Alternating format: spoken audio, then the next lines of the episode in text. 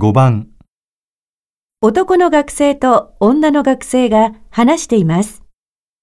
女の学生はこれからどうしますか？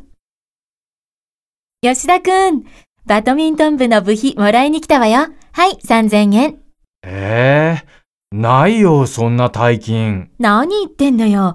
あのケチの栗山先輩も払ったのよ、さっき。へえ。でも俺、今1万円札1枚しかないんだけど、お釣りあるの？あら、大変。今はないわね、お釣り。じゃあ、また今度ってことで。ダメダメ。じゃあ私が立て替えとくから、明日私に返して。あれ？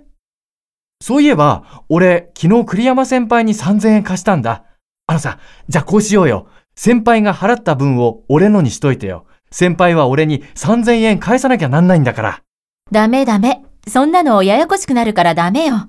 じゃあね、明日返してよ。